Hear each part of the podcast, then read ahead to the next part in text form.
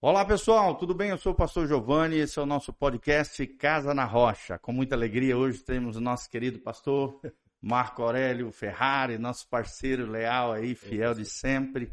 Sempre está aqui conosco, né? Trazendo esse conhecimento de Deus, da palavra de Deus. E Marcão, sempre é uma alegria ter você aqui conosco. Ô, pastor, a alegria é toda minha. O senhor sabe disso que eu fico muito honrado que o senhor me convida. É sempre uma alegria estar aqui com Amém. o senhor e com a sua igreja. Glória a Deus. grandemente vocês todos. Reconheço uma graça de Deus especial na tua vida, Ô, né? Pastor, que bom, bom Vejo em você alguém apaixonado por Jesus, muito. apaixonado pela palavra. E isso é o que marca os nossos corações. Será que você, querido, que está me ouvindo, você é apaixonado por Jesus, apaixonado pela palavra de Deus, tem desejo, tem fome e sede pelas coisas de Deus? E nós vamos falar um pouquinho sobre uma das temáticas super importantes dentro da teologia bíblica, a teologia cristã, que é o juízo eterno. Isso. Vamos dar destaque em dois juízos principais, que é o tribunal de Cristo, um juízo onde os crentes serão julgados segundo as suas obras, segundo as suas motivações, aquilo que está por dentro do coração, mas também vamos falar do que comumente, né, o senso comum chama de juízo final, juízo eterno, juízo final, Sim. que é, a Bíblia chama de juízo do grande trono branco, tá bom? Então quero começar com uma breve é, é, definição do que é juízo à luz da palavra de Deus. O juiz eterno refere-se ao julgamento e à sentença de Deus desde a eternidade contra todo pecado, injustiça e iniquidade de Satanás, dos seus anjos caídos, né? E dos homens impenitentes, ou seja, aqueles que não se arrependem. Homens aqui no sentido de humanidade. Homens e mulheres que não se arrependem. Ou seja, o discípulo de Jesus ele precisa ter isso, uma compreensão espiritual. Deus é amor, mas o seu amor também embutido, anexo a ele está a retidão e a justiça de Deus. Não podemos esquecer desse detalhe. O amor de Deus e a santidade de Deus são manifestos também em juízo. O discípulo de Jesus deve viver, é, portanto, com temor e um santo tremor diante de Deus e diante dos homens. É o que a palavra de Deus chama de viver de modo digno do evangelho de Jesus Cristo. Está lá em Filipenses 1:27. Filipenses 1:27 fala sobre esse modo digno de viver segundo o evangelho de Jesus de Nazaré. Ou também lá em Colossenses 1:10 fala de vivemos de modo digno diante do Senhor. E a pergunta é essa, que eu quero que você reflita, você que está nos assistindo hoje.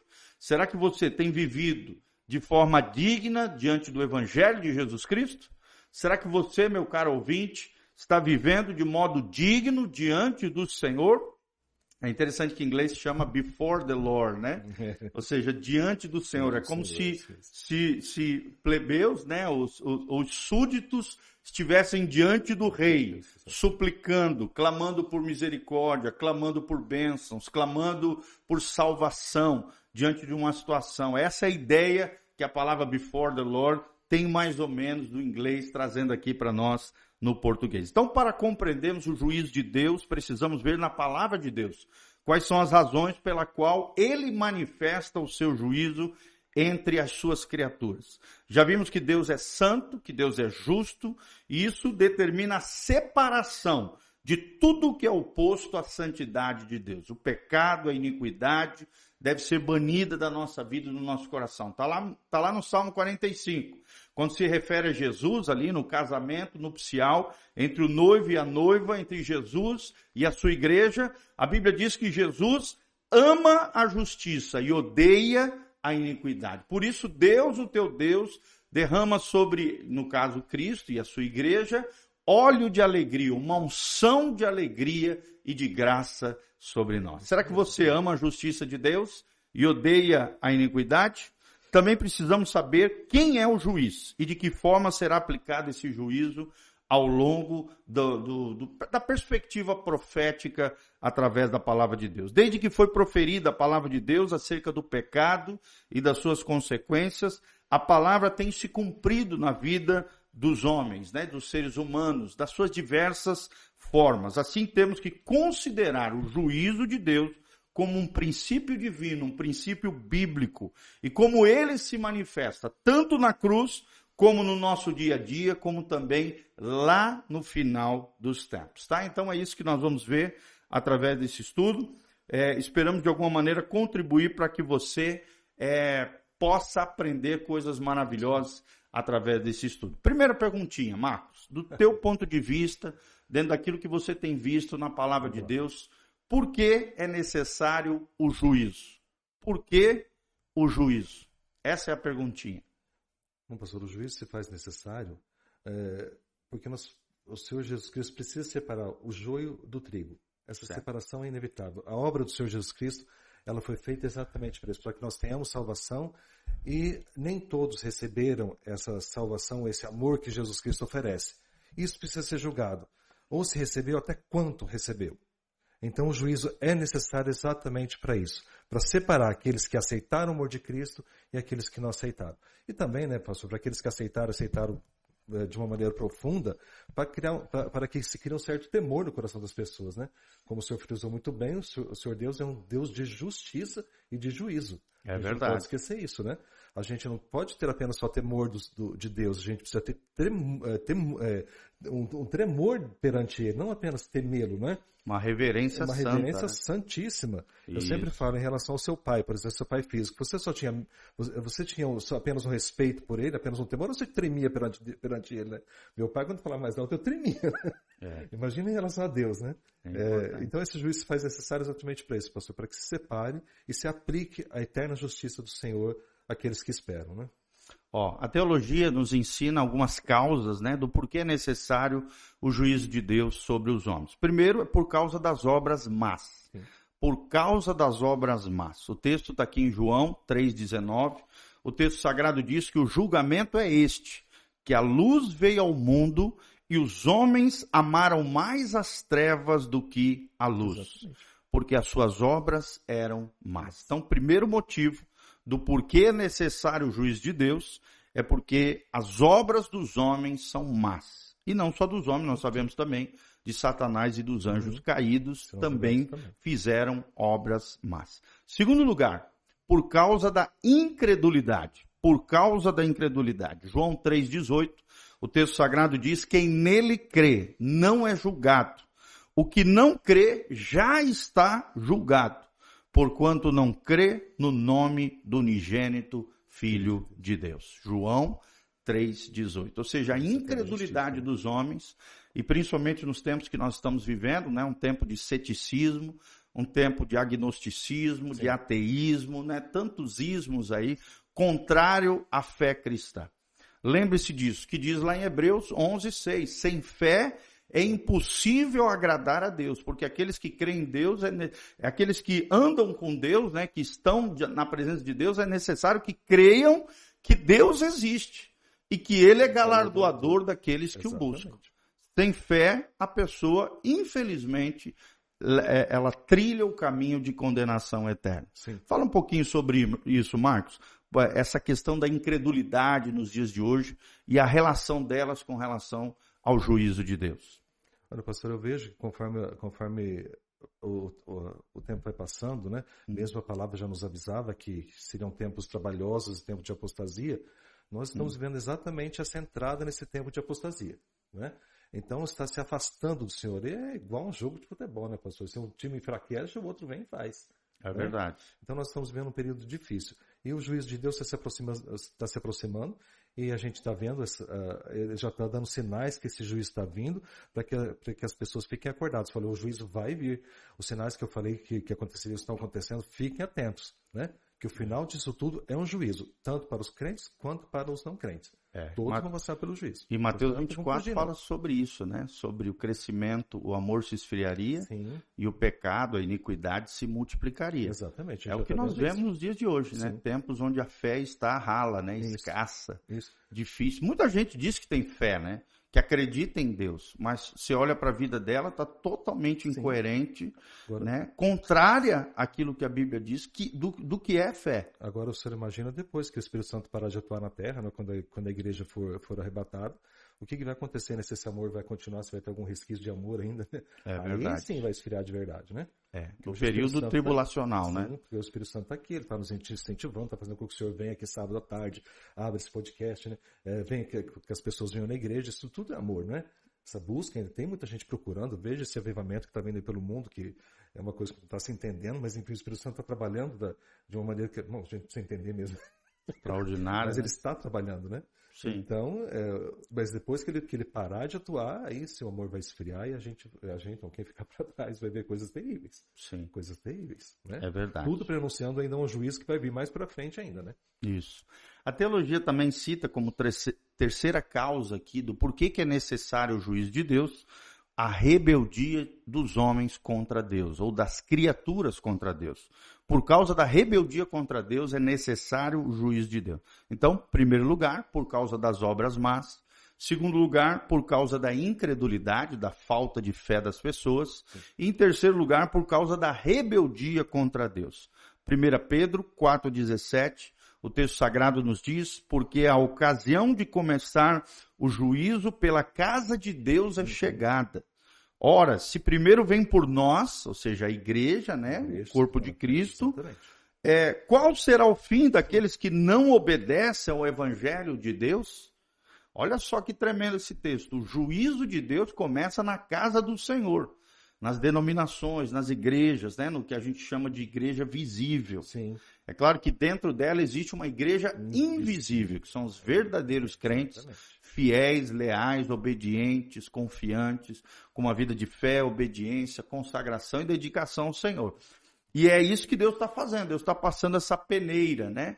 Deus está selecionando quem é obediente a Deus e quem é rebelde contra Deus. Estes sofrerão juízos eternos. Então, como nós vemos nesses três versículos aqui, desobediência, rebeldia e prática de obras más estão, na verdade, relacionados à rejeição do homem ao Senhor Jesus e ao evangelho do reino de Deus descrito na palavra de Deus. Então é muito importante nós lembrarmos desse aspecto, porque podemos achar que boas obras poderiam livrar o homem do juízo, o que não corresponde à verdade da palavra de Deus. Amém? que nós estamos vendo, né, pastor, é fácil a pessoa perceber, é só ela abrir o, um canal de, de, vídeos e dá uma olhada hum. nos vídeos sugeridos, abre um jornal, dá uma olhada nas notícias, abre uma revista eletrônica, veja as principais notícias e veja o que, que os artistas de, de mídia estão falando. Separa, isso agrada a Deus, isso não agrada, isso agrada, isso não agrada, para você ver a quantidade de coisas que não agrada a Deus que você vai encontrar no final dessa, dessa leve pesquisa. É verdade. Né? Hoje, muito mais sujeira muito do mais. que coisas boas, né?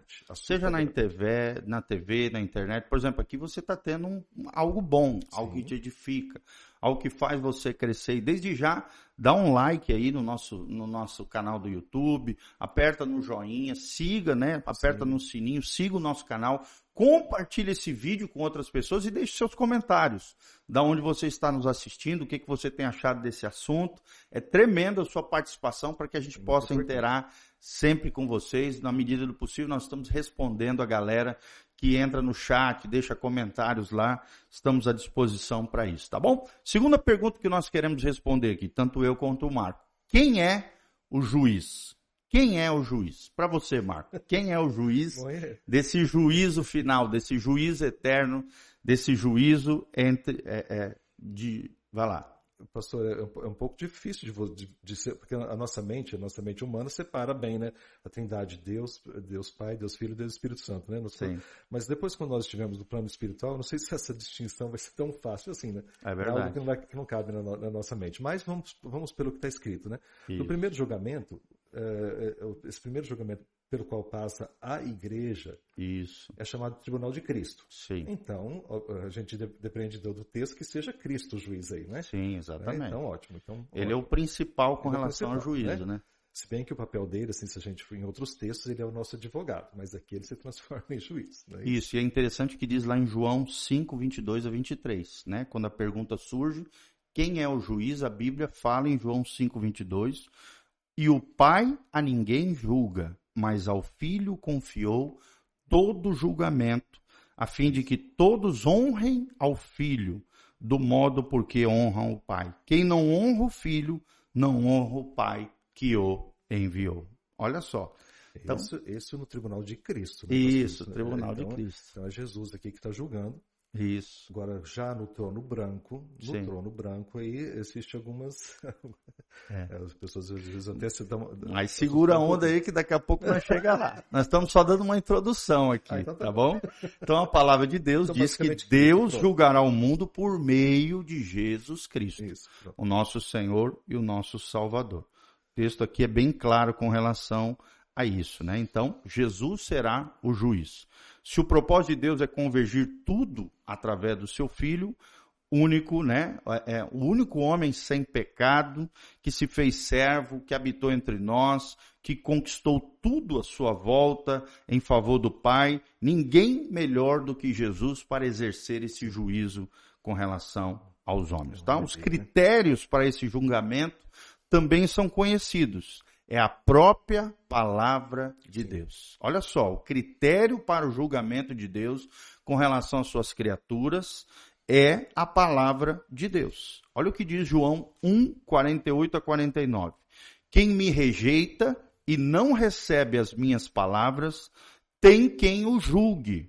A própria palavra que tenho proferido, essa o julgará no último dia porque eu não tenho falado por mim mesmo, mas o Pai que me enviou, esse me tem prescrito o que dizer e o que anunciar. Então, é bem claro isso aqui, João 1, 48 a 49. É por meio da sua própria palavra que o Senhor Jesus Cristo estabelecerá o seu julgamento. Seremos julgados pela sua palavra. E como é que ele fará isso?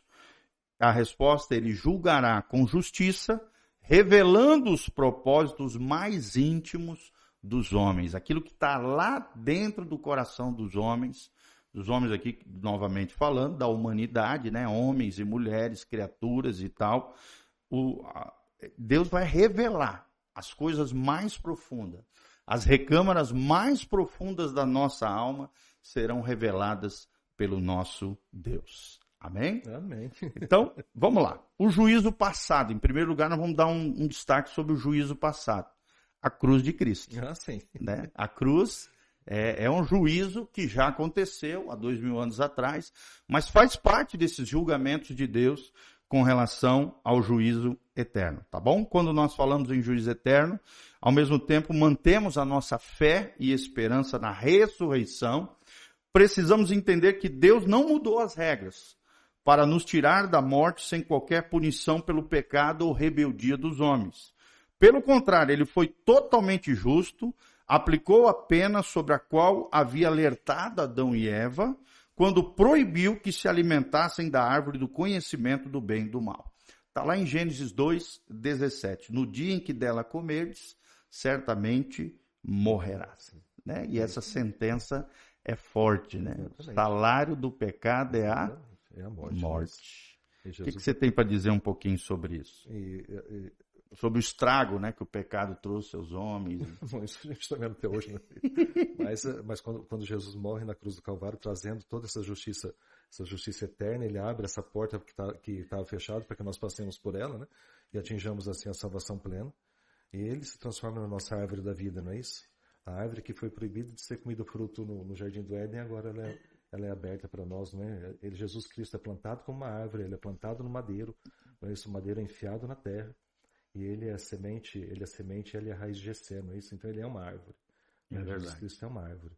Então nessa árvore que vem com o fruto da vida, não é? Então ele vem nos oferecendo essa vida, vem para que tenham vida e vida em abundância. Né? Essa vida, esse, esse fruto que a gente come através da justiça de Jesus Cristo completa ali na cruz do Calvário. Né? A justiça da, da cruz é, é, infinita, ela é o ponto crucial de toda a obra de Cristo, não é isso? isso. Nós somos atraídos para essa cruz, não tem como. Ou seja, tanto o homem quanto Satanás receberam justo castigo Sim. de Deus, o que podemos ver com clareza quando nós olhamos para a cruz de Cristo. Sim. Ali, tanto os pecados dos homens foram julgados na cruz de Cristo, como o próprio Satanás, a Bíblia diz em Colossenses, foi é, é exposto né, a vergonha ali. Jesus triunfou sobre eles e os expôs à vergonha. Eles achavam que tinham ganhado na cruz de Cristo, mas na verdade ali foi a derrota. Ali Deus através de Cristo, triunfou sobre, né? Na verdade, Jesus triunfou sobre os nossos inimigos espirituais. E Satanás já está sentenciado, né? Isso. Então, é muito importante isso. Os atos pecaminosos dos homens levaram, né, no sentido de que foi necessária a morte uhum. de Jesus na cruz de Cristo, por quê? Por causa dos atos pecaminosos dos homens. Porque Deus é amor, mas também é justiça. Ele cumpriu em si mesmo, ou seja, no Filho de Deus, Jesus de Nazaré, a pena que era devida a nós. Nós é que deveríamos morrer naquele Exatamente. madeiro, né?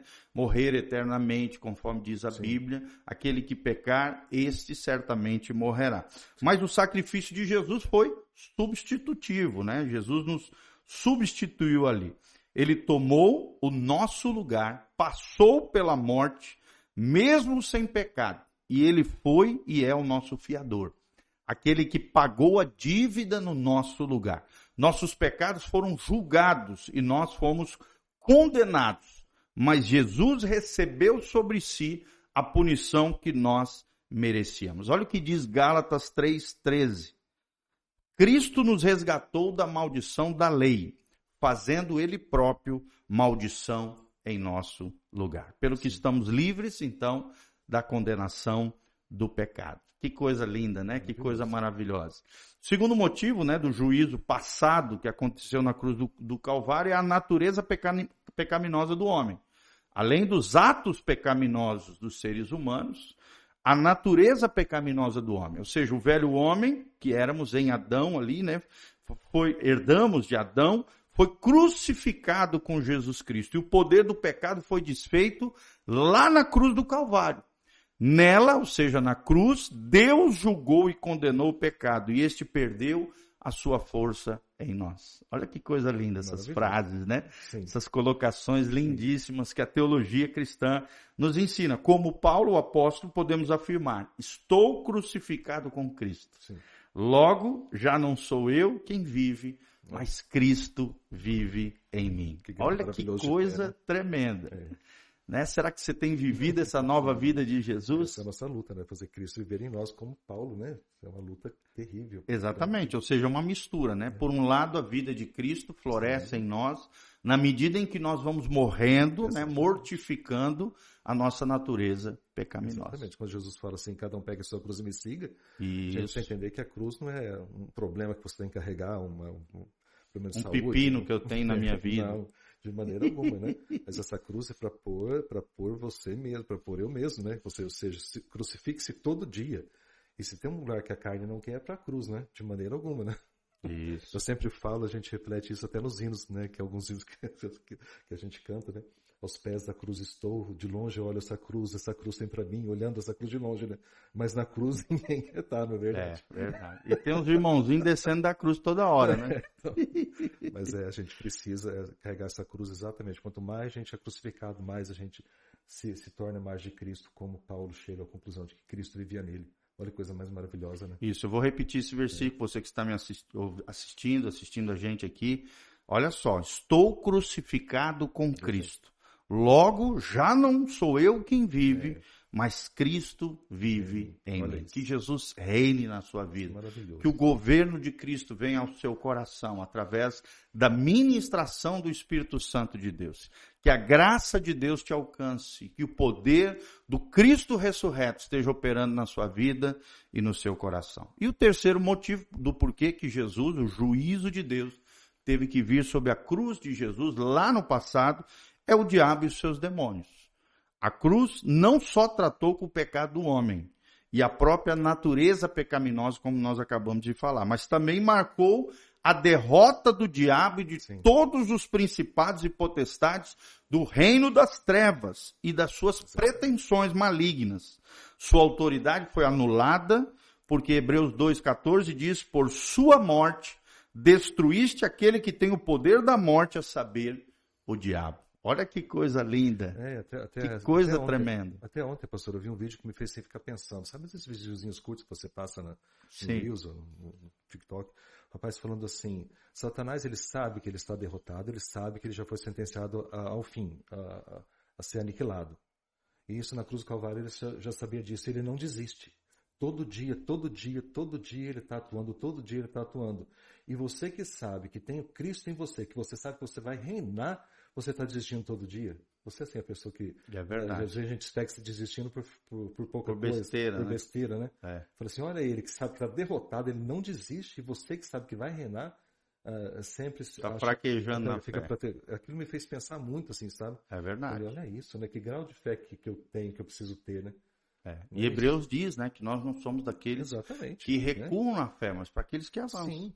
Paulo também diz: esquecendo-me das coisas que para trás ficam, prossigo para Sim. o alvo, ou seja, vá para frente. Esqueça as coisas que aconteceram lá atrás. Vença o seu passado, né? Todo o grilhão, toda a marra do passado ficou para trás, Sim. ficou na cruz. Jesus já pagou o preço de tudo isso, as maldições, as iniquidades, né? As coisas erradas. É tempo de quebrantamento, arrependimento, consagração e continuar indo adiante, né? No caminho, no trilho da vida eterna, tá bom? Mas falando aqui, continuando sobre o diabo e os seus demônios, por fim, o diabo será lançado no lago de fogo, consumando assim a sentença divina contra ele. Ou seja, a sentença já foi decretada, ele já foi envergonhado na cruz, mas o fim dele, no sentido de juízo profético, lá no final de todo o perfil profético, ainda não aconteceu. Vai acontecer o diabo, os satanás, né, e seus anjos caídos, o anticristo, o falso profeta, os, os impenitentes, ou seja, os seres humanos que não se arrependem, todos eles serão lançados no lago que arde com fogo e enxofre. Nós vamos falar um pouquinho mais para frente sobre isso, tá? A teologia também fala de um outro tema interessante, o juízo presente. O juízo presente. Olha só que interessante, Marco, a correção para salvação. Ou seja, um Deus que disciplina os seus Sim. filhos, né? O pai que ama, disciplina os seus filhos. É interessante, sempre me lembro do pastor Volteni falando que o crente é julgado em vida, aqui na terra. Os juízos de Deus sobre o crente são aplicados aqui em vida. E é justamente isso que a teologia nos ensina, o juízo presente, a correção para a salvação das nossas almas. Essa expressão juízo presente, na verdade, expressa a ideia de que o juízo de Deus é um princípio que se aplica a tudo que se opõe à vontade e à santidade de Deus. E será que tem coisas na nossa vida que se opõem à santidade e à vontade de Deus? Né? Basta a gente olhar para nós mesmos, né? 1 Coríntios 11, lá, examine-se o homem a si mesmo, então coma do pão e beba do cálice. Quando a gente olha para dentro de nós, a gente sempre vê coisas Imagina. Que precisam, que vão contra a vontade de Deus e a santidade de Deus. E nós temos que ser honestos conosco, conosco mesmo, né, pastor? Exatamente, uma vida Para ver honesta. isso, que isso aqui está errado. Vamos corrigir isso aqui, né? E esse autoexame tá. é necessário, né? tá, Diário, na verdade. É um exame diário. É verdade. Ou seja, no caso dos discípulos de Cristo, essa ação de Deus hoje é feita por amor. Olha só, quero repetir. É uma ação feita por amor. Como disciplina de um pai amoroso aos seus filhos para correção e salvação. Olha só, um pai amoroso que corrige os seus filhos para salvação e correção. Olha o que diz Hebreus 12, 5 a 7. E estáis esquecidos da exortação que, como a filhos, discorre convosco? Filho meu, não desprezes a correção que vem do Senhor, nem desmaies quando ele, por ele és reprovado, porque o Senhor corrige a quem ama e açoita, ou seja, disciplina ali, né, com uma varinha, açoite aqui, essa é ideia, a todo filho a quem recebe. É para a disciplina que perseverais. Ou seja, Deus vos trata como filhos. Pois que filho há que o pai não corrija? Olha que interessante essa colocação. Ou seja, nós somos iluminados pela palavra e por esta palavra nós vamos descobrindo que o Senhor nos disciplina através da palavra, através das circunstâncias, através das dificuldades, através das provações. Somos corrigidos, disciplinados através de pessoas que às vezes exortam a gente, né? E como é difícil isso, a gente Difícil. receber um puxão de orelha Claro que e é. receber com o coração aberto, né? Reconhecendo que às vezes é Deus usando outra pessoa como um cinzal, como uma ferramenta de Deus para nos fazer parecidos com Jesus. Exatamente. Geralmente a gente se arma todo, né? e, e, e se justifica, sempre, sempre razão, tenta proteger o eu, enquanto é, o entendimento espiritual é esse, é Deus nos disciplinando através das circunstâncias, através dos problemas, através de pessoas, através de situações que nós passamos. O Pai amoroso corrige e disciplina os filhos a quem Ele ama. Para quê? para salvação, querido. Exatamente. Glória a Deus. Glória a Deus, né? Um pai, aqui na Terra, um pai e um filho, o pai, quando, quando ele ama o filho, ele corrige ele, não é isso? Porque Exatamente. o filho não entende, mas o pai sabe se o filho continuar agindo daquela maneira, onde ele vai parar. Isso. Então o pai já corta agora, fala assim, é assim que tem que ser. É Exatamente. Então, porque o pai sabe a consequência, o filho não sabe. É verdade. Na verdade, a gente só entende mais para frente Exatamente. quando a gente tem filhos, né? Exatamente. né? Quando a gente fica adulto, a gente entende e valoriza a disciplina que nós recebemos lá atrás. Exatamente. Assim é na vida cristã também, né? Linda essa comparação, né? Sim. Do pai que disciplina os filhos. E, e, eu queria que você prestasse bastante atenção no que eu vou falar. Isso eu aprendi com o pastor Cote. Geralmente, quando nós somos corrigidos, disciplinados, a tendência do nosso coração é achar que disciplina é igual a rejeição. E não é. Pelo contrário, na Bíblia Sagrada, disciplina é um ato de aceitação e de amor de Deus por nós. Ok? Então vou repetir: disciplina não é igual a rejeição. Não é porque alguém te disciplina que ele está te rejeitando.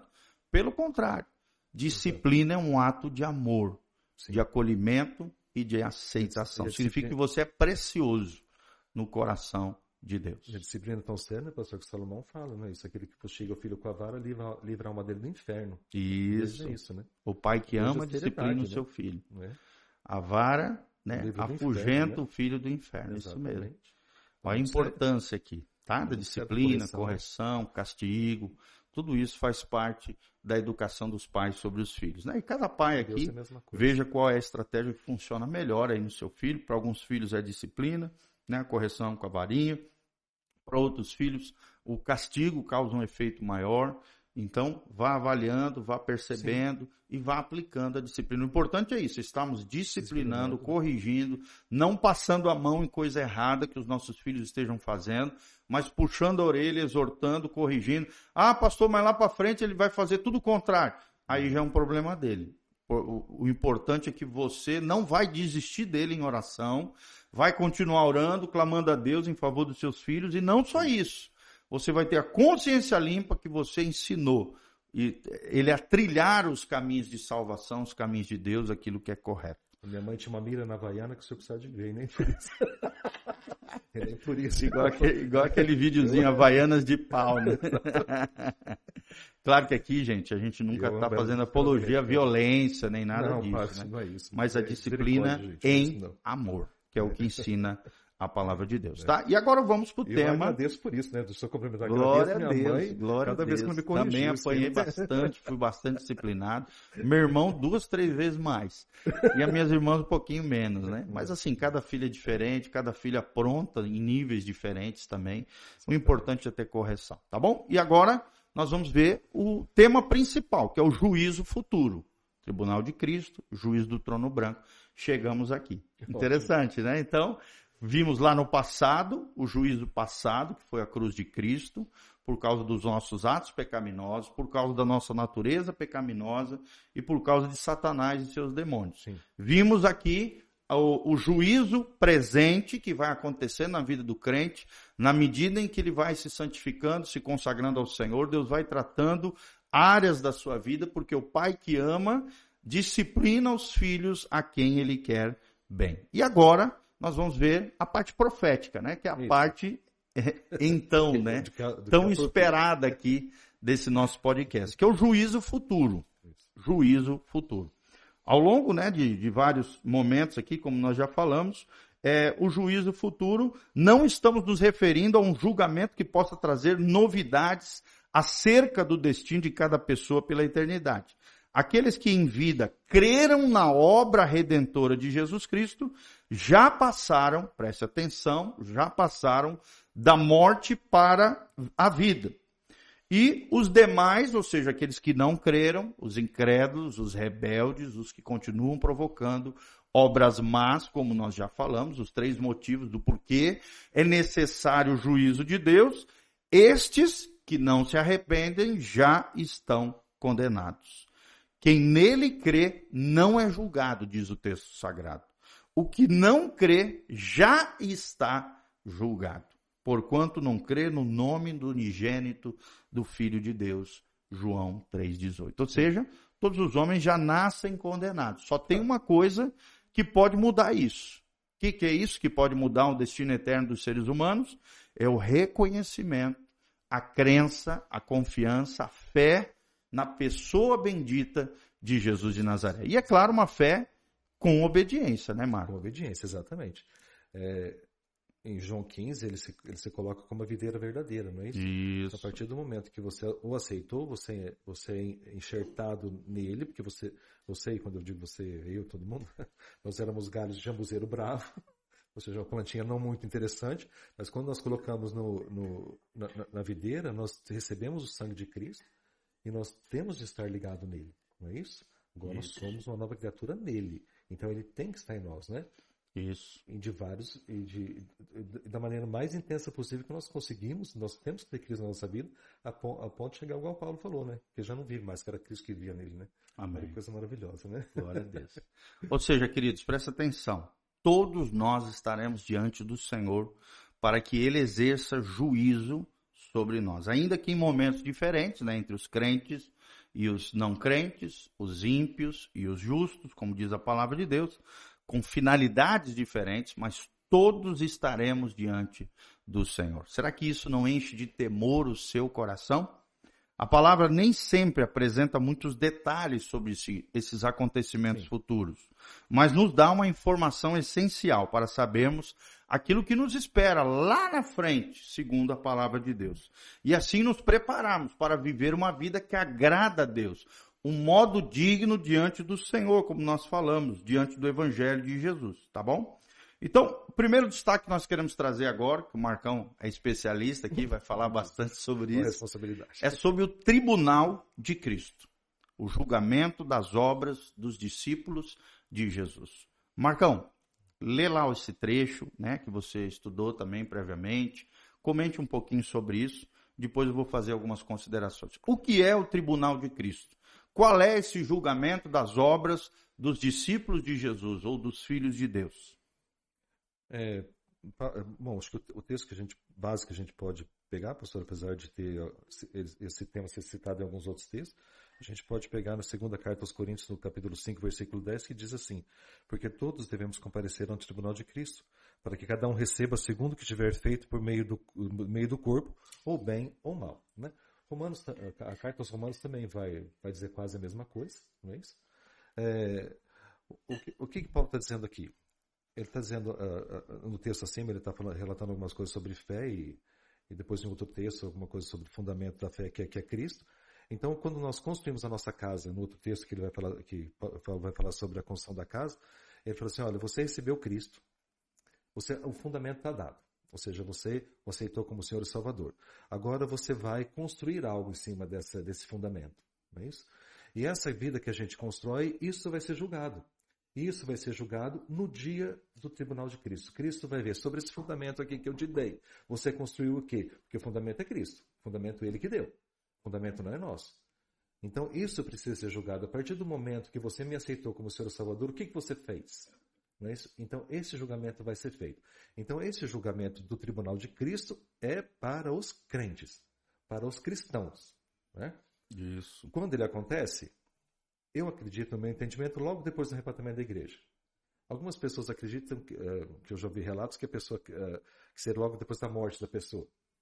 Mas, enfim, se a gente considerar que depois que morreu a pessoa não está mais sujeita ao tempo, nem, nem ontem, nem amanhã, nem hoje, né? É. Esse julgamento. O eterno presente. O né? eterno né? presente, é. né? Porque eu nunca esqueço, pastor, quando eu era recém-convertido, uma pessoa contou um testemunho que eu nunca esqueci. Isso é uma coisa muito simples, né? Legal, ele, conta para nós aí. É bem, bem, simples, mas eu não esqueci, isso ficou marcado. É, um, um, um, senhor estava à beira da morte, ele morreu por alguns segundos no, no hospital, no leito do, do, no, no leito do hospital. Ele dá uma acordada e fala para a esposa: chama minha irmã porque eu preciso pedir perdão porque o meu julgamento já começou. Oi. Então eu nunca esqueci isso. Né? Eu falei assim, mas a gente, às vezes a gente fica jogando o julgamento para mais para frente, mas não tem mais tempo. De repente ele já está sendo julgado mesmo, né? O que é, o que é, o que é, o que é uh, ponto fundamental? Todos vamos passar por esse julgamento, né? Se é um julgamento individual, se vai estar todo mundo na, mesma sala ouvindo o julgamento um do outro. Eu não sei, mas é algo muito sério, porque nós vamos estar perante Jesus e Jesus vai fazer uma série de perguntas. Por que, por que isso? Por que fez isso? Por que falou isso? Por que ficou falando várias vezes que queria morrer?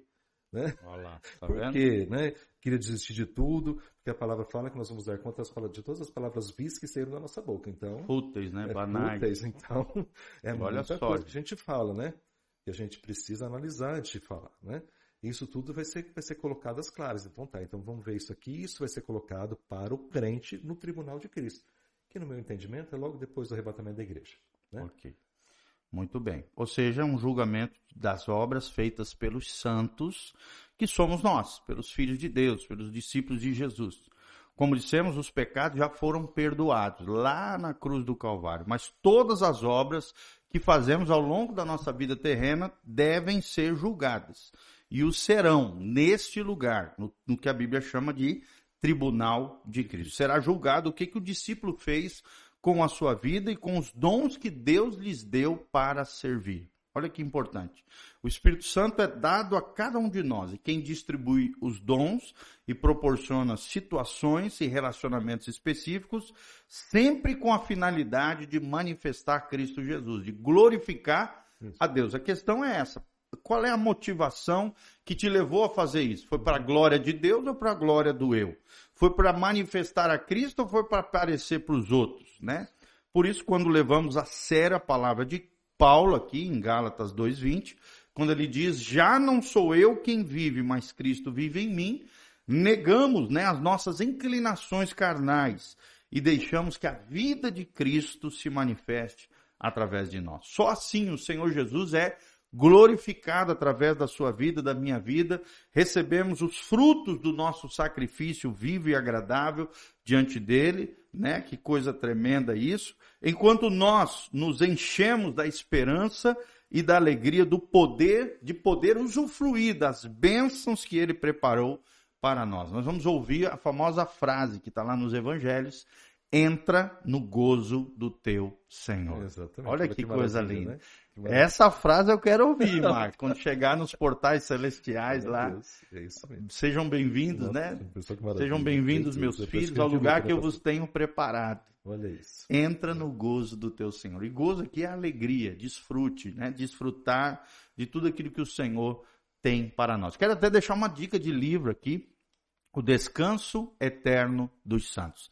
Se você quer ter um vislumbre, né, um flash, uma, uma, um devaneio de como vai ser o céu, de que lugar maravilhoso nos aguarda lá no céu. Tem um autor do século XVII chamado Richard Baxter, editora fiel, tem esse livro, O Descanso Eterno dos Santos. É um livro lindíssimo, imperdível, é o melhor livro que eu já li sobre como provavelmente vai ser o céu, à luz da palavra de Deus, através de um homem assim extraordinário, que teve uma iluminação extraordinária de Deus para escrever esse lindo é, livro, Descanso Eterno dos Santos, Richard Baxter, editora fiel, tá? E tem tudo a ver com essa frase. Sim, Entra no gozo do teu Senhor. Inclusive a Bíblia, né, fala de várias coroas e galardões reservados aos filhos de Deus, né, Marco? O que, que, você acha que são essas coroas, esses galardões que nós vamos, essas recompensas, né, que nós Sim. vamos receber no tribunal de Cristo, caso as nossas obras, as obras dos homens,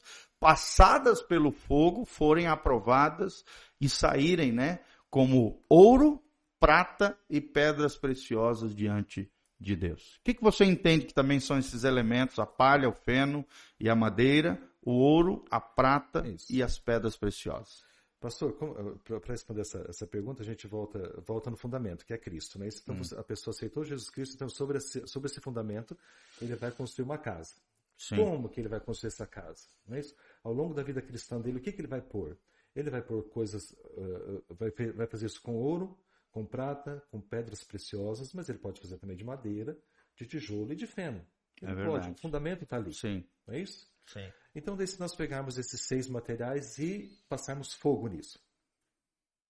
Né? O que, que, vai acontecer, né? Porque Jesus vai falar assim: Espírito Santo, vem cá, meu filho, vamos passar fogo na obra desse menino. né? Se passar fogo numa pessoa que construiu uma casa com ouro, o que, que vai acontecer? O ouro vai ficar mais refinado ainda, porque o é ouro é se refina com fogo. A prata, a mesma coisa. não é isso? Pedras preciosas, o brilho aumenta. Né? É verdade. Com, com madeira, a coisa já queima, vai sobrar só um. Só cinza, só né? cinza. O tijolo vai sobrar um amontoado, um amontoado de entulho, né? E a palha não vai sobrar nada. Não é isso? E o autor aqui fala ainda, Paulo fala ainda, que será salvo como que pelo fogo, né? Eu tenho um pastor muito querido que ele fala assim, a pessoa vai, esse a pessoa vai chegar no céu cheirando churrasco. Tostadinho, né? Tostadinho. Vai ouvir a frase que o senhor falou, não é isso? Sejam bem-vindos, mas não vai ter nada para apresentar, é. não é isso? Lançar aos pés de Cristo. Não vai né? ter nada para lançar aos pés de Cristo.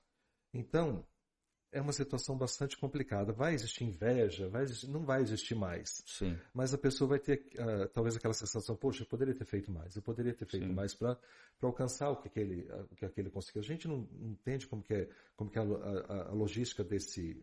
não vai ter momento, inveja, a pessoa né? não vai ficar triste, É. né? não vai ter tristeza. Não vai Mas ter choro, nem vai- dor, nem pranto. A pessoa vai entender que o julgamento foi justo, Sim. mas ela podia ter feito mais. Isso eu acredito que ela vai, que ela vai ter essa, essa, essa consciência. É sempre lembrando que essas mazelas humanas nós não teremos lá no céu, Não, né? não. Porque a nossa natureza vai Isso. ser transformada. Isso. O corruptível se revestirá de Isso. incorruptibilidade, aquilo que é mortal se revestirá de imortalidade. Agora eu acredito, pastor, que as coroas, né, que são, a- Hum. a, Bíblia cita algumas, como na segunda carta de Timóteo, ele fala da coroa da justiça, né? É, alguns Segundo dizem que é Timóteo 4:8, seis, né? outros dizem que é sete. É isso, coroa da justiça, tem a coroa da beleza, a coroa, da- né? São todos incorruptíveis e são os valores que, que estão no céu. Para nós o valor aqui é dólar, é libra, é cru- real, né? Mas lá o valor de- do, do céu é- são as coroas que a pessoa tem, não é isso? Sim. que ela conquistou, não é? Então é isso que, que, que, vai ter, que vai ter valor e na posição do corpo de Cristo, Sim. não é? Então se- serão várias posições que a pessoa, tudo vai ser corpo de Cristo, Sim. né? Mas a posição da cabeça é diferente da posição do dedinho, do dedão do Sim. pé. É Seria mais ou menos isso. Tudo é Isso. corpo, tudo é corpo. E é interessante que esses três elementos são os elementos que constituem uma coroa, né? Sim, a exatamente. prata simboliza a redenção, A redenção. em Cristo, as pedras preciosas, a beleza da criação, Deus. a glória de Deus, Uhum. e o ouro simboliza a santidade, a consagração, a É, vida Deus piedosa diante de Deus. Então, se você quer ter esses três elementos, uma coroa lá no céu, você precisa de ouro, santidade, prata, a redenção em Cristo, a justificação, né? A glória de Cristo na- manifesta na sua vida e as pedras preciosas é as manifestações da glória de Deus, a beleza da glória de Deus na criação, porque cada pedra vem de minérios diferentes, Sim, né? É, revelando belezas diferentes da criação de Deus, então deixa entender nesse sentido a glória de Deus na Agora, eu criação. agora eu posso dar uma, dar uma chavezinha aí. Pode, Para quem com quiser. Você é fera. Para quem Você quiser. é o homem da chave. subir lá em cima. Pode abrir esse tá portal aí, alto- gente. Tá no mais alto patamar, não é isso? Porque chegou a mãe de dois discípulos e falou para Jesus: Olha, coloque meu filho à sua direita e à sua esquerda. Né? Ou seja, ela já, ela já entendeu que o patamar era bem alto. Ele falou assim: Olha, isso no momento não cabe a mim, não é? Mas se eles quiserem alcançar um, um- um patamar mais alto, sirva. Sejam grandes. Seja um grande humilde. né? Aumente a humildade, não é isso? Sirva o outro. O Isso. segredo é esse, é ser servo. Né? O Quando eu tava- maior é aquele que serve. Quando eu estava lá em Londres, eu vi muita gente, muita gente chegar e falar assim: Deus tem uma grande obra para mim aqui, Deus tem um grande chamado. Eu falei: Sério, irmão, a louça da cozinha da igreja precisa ser lavada. Aí Não- o cara ninguém pode. Tinha, ninguém, tinha, ninguém tinha chamado para lavar a louça da cozinha, para servir É. os irmãos do churrasco, né? Que a gente, ou em outro serviço eh, espiritual, né? Mas era só serviço grande. Para o serviço pequeno não tinha chamado nenhum. Ninguém quer, né? Ninguém quer. Então, é E esse é o que Deus vê, né? É essa a humildade, a humildade verdadeira da pessoa, fala assim, considerar o outro mais importante, o desejo do outro mais importante, o problema do outro mais importante. Isso, a pessoa que atinge esse nível, esse é o segredinho para você sentar bem pertinho de Jesus. Amém. Sentar pertinho que eu digo na mesa, né? Verdade. na mesa da ceia. Quanto mais humilde a pessoa for, quanto mais servo a pessoa for, mais longe ela vai. E isso, né, pastor, é uma luta pra gente, porque a gente quer mais ser servido, né? É. É Sentar duro. na poltrona. Que, que, que, mais é aparecer, né? É, verdade. O ser humano é assim, né? Então, mas a gente, o, o nosso, o nosso, a nossa grande luta é pela humildade. A humildade vai nos levar mais longe. Amém. Né? Glória a Deus. Com relação ao juízo futuro, né, a segunda menção que a teologia faz do julgamento futuro é o julgamento do diabo e seus anjos. o diabo e seus anjos serem julgados. Como é que vai funcionar isso? A Bíblia diz que os santos irão julgar os anjos juntamente com Cristo, ou seja, Cristo é o juiz principal e nós julgaremos juntamente com eles. Está lá é, em 1 Coríntios 6, 3. Estes anjos, né, que a Bíblia chama às vezes de principados e potestades, servem a Satanás, o adversário, né, do ser humano, nosso inimigo mortal, inimigo das nossas almas. Eles já foram julgados lá na cruz, mas agora, né, profeticamente, lá no futuro, serão condenados ao lago que arde com fogo e enxofre. A sua morada eterna junto com Satanás, o anticristo e o falso profeta. O diabo, diz lá em Apocalipse 20, versículo 10, o diabo, o sedutor deles, foi lançado para dentro do lago de fogo e enxofre, onde já se encontram não só a besta, que é o anticristo, como também o falso profeta, e serão atormentados de dia e de noite pelos séculos dos séculos. É o que diz Apocalipse 20, 10. Capítulo 20, versículo 10, e nós Sim. cremos. Não é verdade? Sim. Glória a Deus. E por último, estamos encerrando aqui, o último é o juízo do grande trono branco. Então, tem três juízos no futuro, tá bom? Que nós vimos aqui. O tribunal de Cristo, o juízo de Satanás e seus demônios, e ao final, a Bíblia revela, no finalzinho de Apocalipse ali, e em várias citações também, em trechos do Novo Testamento, do Antigo Testamento, mas principalmente no final de Apocalipse, o juízo do grande trono branco. É o que comumente as pessoas chamam de juízo final. Isso. Juízo final. Que é o famoso, também conhecido como julgamento dos incrédulos. Julgamento dos incrédulos, tá bom? É, tá lá, julgamento dos incrédulos. Está lá em Apocalipse 20, de 11 até o versículo 15. Apocalipse 20, de 11 até o 15. E é bem interessante, né? Aqui o, são chamados de mortos, por quê? Porque são mortos espirituais, os incrédulos que não têm a vida de Deus neles, estão espiritualmente mortos mesmos. É, a base do julgamento são as suas obras más, como nós já falamos. Foi a sua vida sem fé, de incredulidade.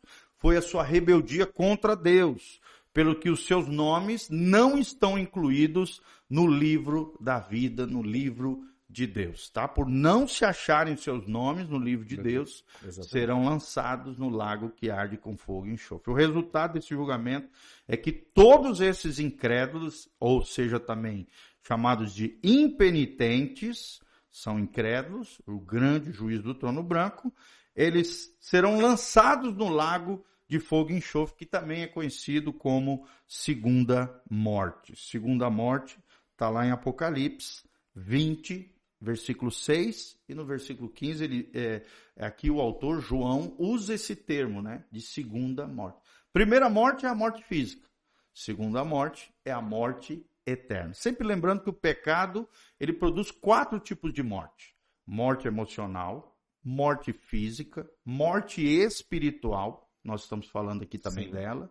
E a pior de todas as mortes, que é essa que nós estamos falando aqui. Sim.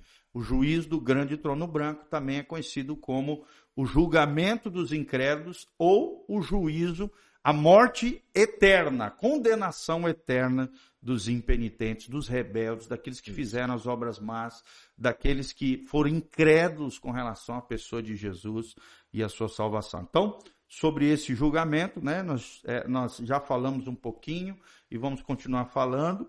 É, é, e é isso aí, né? Livres já, da, nós que, que recebemos o galardão, fomos salvos em Jesus, isso. somos livres, graças a Deus, eternamente dessa condenação eterna. Já os incrédulos esperarão os mil anos do reinado de Cristo na terra e quando ressuscitarem, ressuscitarão para esse juízo eterno, tendo que comparecer diante do grande trono branco que vai acontecer, segundo o que nós cremos, no perfil profético, no final do milênio, Exatamente. dos mil anos proféticos. Isso. Vai acontecer um juízo, né? Antes do milênio, que é o juízo dos bodes das ovelhas, que a Bíblia menciona, uhum. né? Tu também acredita nisso, né? Sim.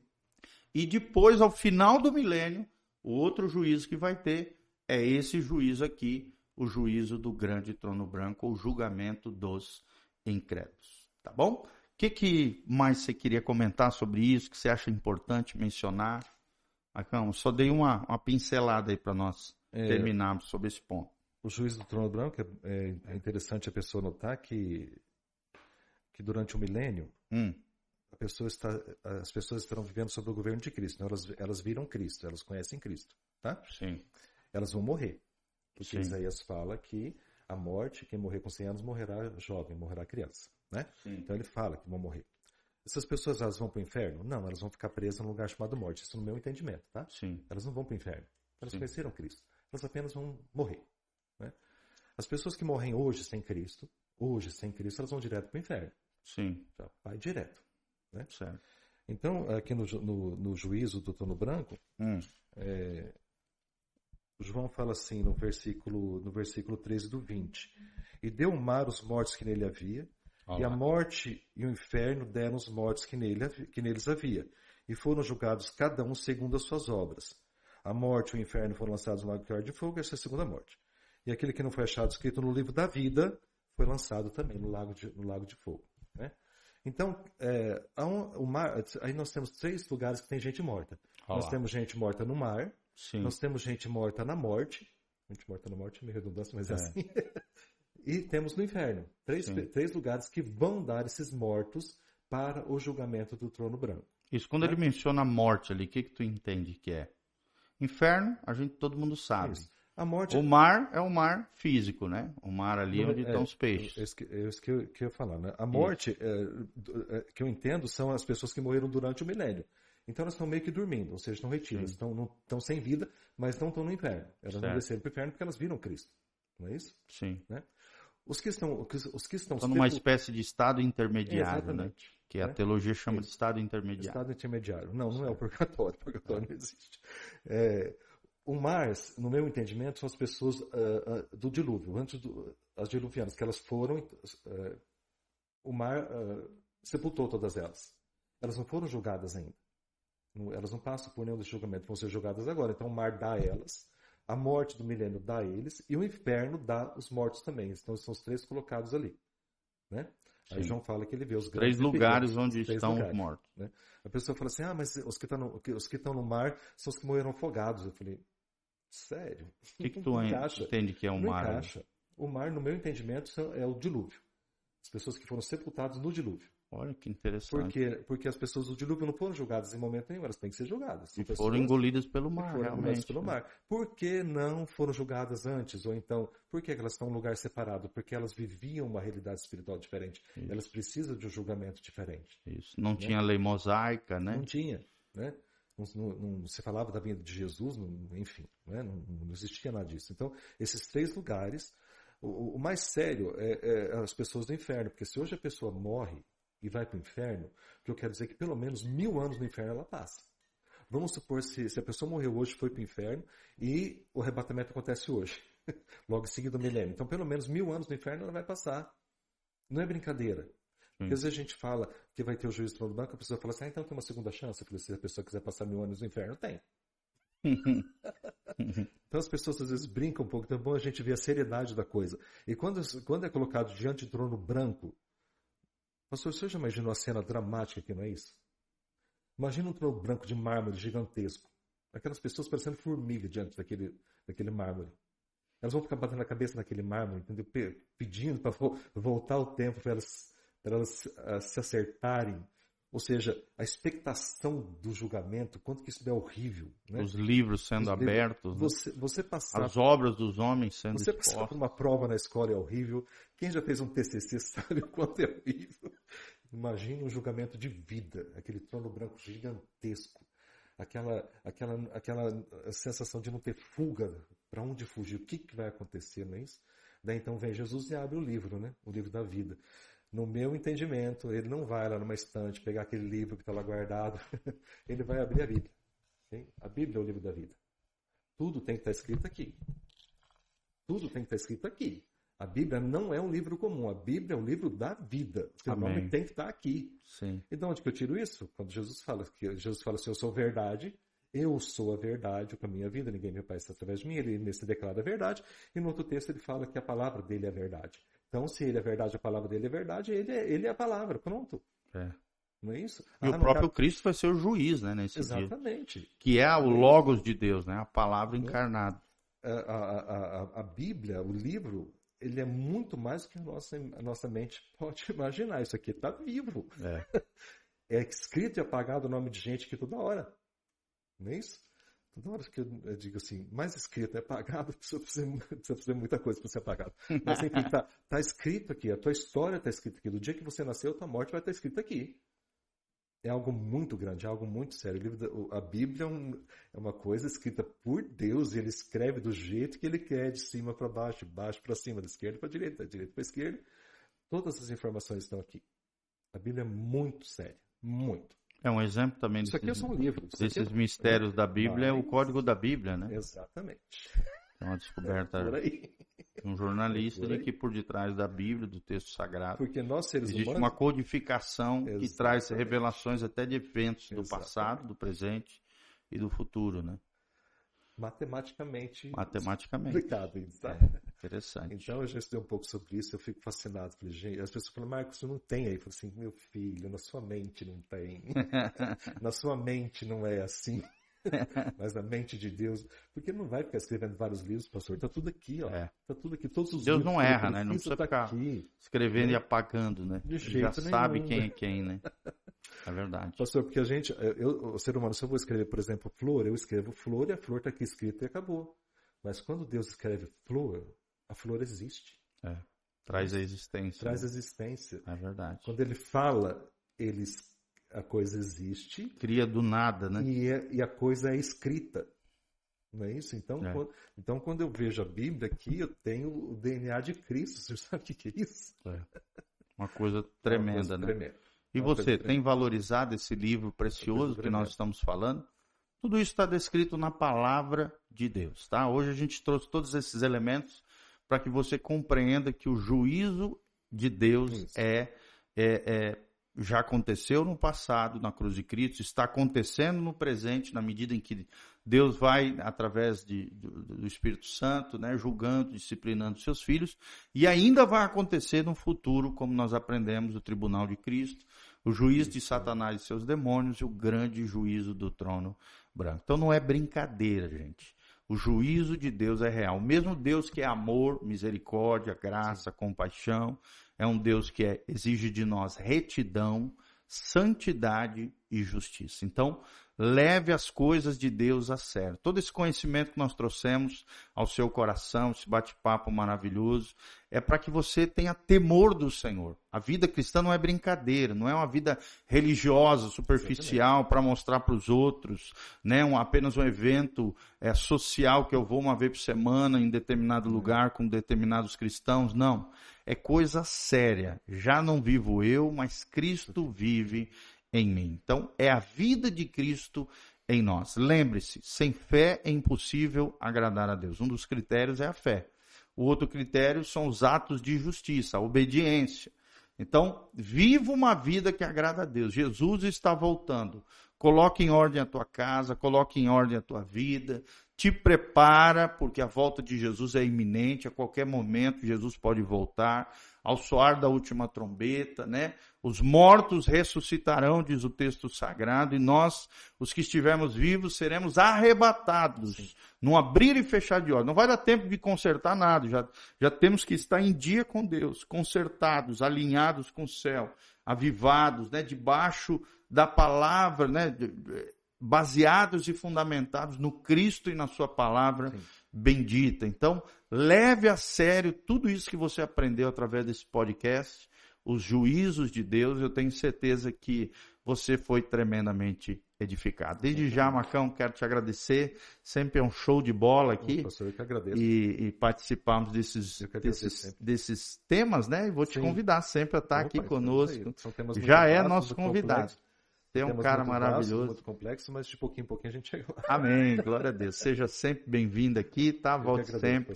Estamos de de coração grato sempre por te receber. Você que é um homem precioso, um homem especialista na Bíblia Sagrada, um cara cheio de Deus. e nós reconhecemos essa graça de Deus através da sua vida.